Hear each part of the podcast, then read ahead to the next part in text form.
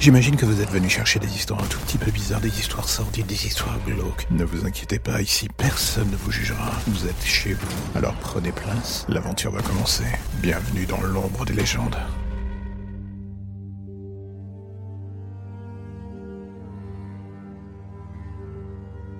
Beaucoup d'autres avant vous et après vous, j'imagine, vous voyez la ville de Paris comme un lieu magnifique où il fait bon vivre. Une zone où personne n'a d'idées impures, où en aucun cas la présence d'un tueur en série taré n'a été vue au moins une fois. J'aimerais tellement que tout ça soit vrai, que vous puissiez ainsi dormir sur vos deux oreilles. Cela serait mon rêve le plus fou, mais je vais être totalement honnête avec vous.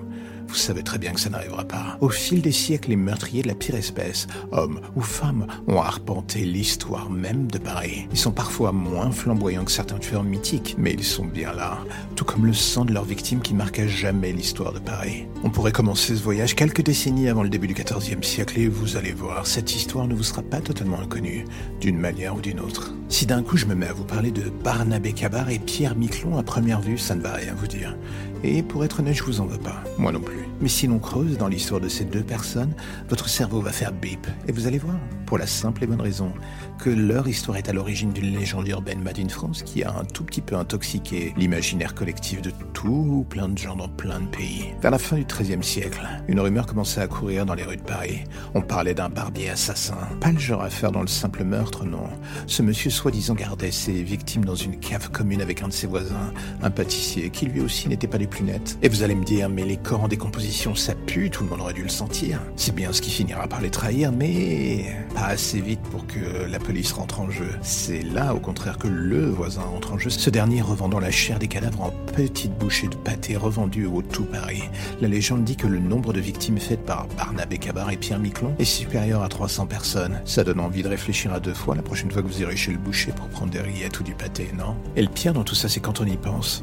Ça fait froid dans le dos d'imaginer l'association quasi parfaite entre deux ayant décidé d'assouvir leurs pulsions les plus sales et au final d'en tirer un bénéfice. Il n'y a pas de petit profit, comme on dit ce qui repousse de manière assez atroce les limites de la perversion. Entre les deux, la petite entreprise ne connaissait justement pas trop la crise. Le barbier écumant le quartier en s'attaquant aux proies les plus faibles, et le pâtissier jouant les Cyril Lignac de la barbaque. Autant le premier excellait dans le meurtre sordide, autant le second transcendait ses cadavres pour justement leur donner une seconde vie dans les tables parisiennes. Ces pâtés, d'après la rumeur, étaient un des mets que le roi Charles VI adorait justement. Lorsque leur duo maléfique fut arrêté et qu'ils finirent condamnés à mort, toute trace de leur histoire fut détruite. Le bâtiment où tout se passait fut rasé. Rien ne subsista, à part peut-être la légende pour le moins malsaine de ces deux psychopathes, et surtout des centaines de petits pâtés qu'ils ont créés, ou bien encore du cannibalisme passif qui prit Paris par la gorge à cette époque. J'ai envie de vous dire, bon appétit.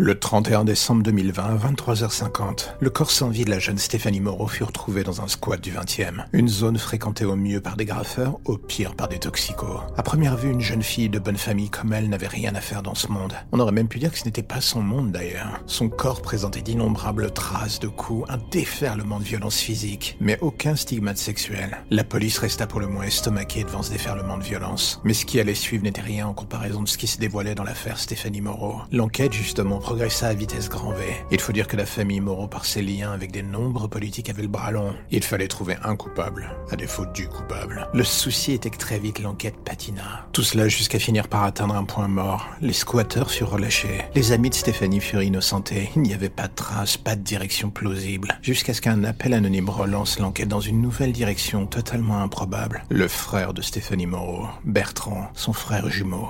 Très vite et en creusant les relations entre le frère et la sœur, la police dressa un profil psychologique pour le moins inquiétant de l'élève modèle. Derrière son apparence de gendre parfait, il avait développé une obsession pathologique pour sa sœur, un désir malsain qu'il s'avère impossible à concrétiser et qui avec le temps avait fini par le ronger de l'intérieur. Sa sœur était l'objet de son désir physique, il ne fallut pas plus de quelques jours pour définir que la personne ayant aiguillé la police vers Bertrand était sa petite amie. Elle avait tout comme Stéphanie vu la spirale dans laquelle s'était propulsé Bertrand. Elle savait que Stéphanie avait aussi peur de son frère Et c'est pour ça que depuis plusieurs semaines, les rapports étaient très tendus entre le frère et la sœur. Une perquisition au domicile de Bertrand permit à la police de saisir ses ordinateurs et d'accéder à la part sombre de sa personnalité. Il avait espionné sa sœur partout, créé des faux profils en son nom et en son image pour la salir. Plus la police s'enfonçait dans l'abîme abritant l'esprit du frère de Stéphanie, plus l'envie de vomir se faisait atrocement forte. Bertrand, pendant ce temps, avait fui.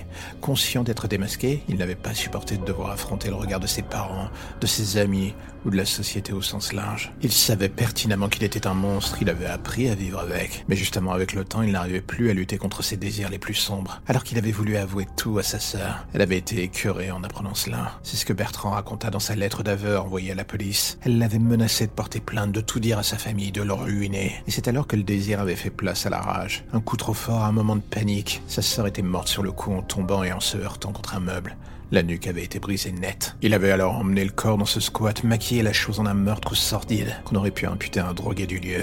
Il avait détruit l'objet de son désir en se disant que c'était peut-être la seule manière de reprendre une vie normale. Ce n'était qu'une fois l'indicible accompli qu'il avait compris l'immensité de son méfait. Il terminait la lettre en indiquant qu'il ne demandait pas pardon, qu'il savait ce qu'il avait fait, et que pour lui, il n'y avait plus qu'une seule solution. 24 heures plus tard, un promeneur du parc de Sceaux découvrit le corps sans vie de Bernard pendu à un arbre.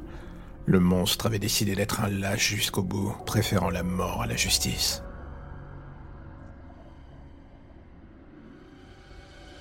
Et voilà, c'est la fin de l'épisode du jour. Si vous êtes du genre à soutenir le projet, eh bien, allez faire un tour dans le lien en début de description. Vous verrez que dans ce dernier se trouve l'intégralité des informations nécessaires pour aider le projet.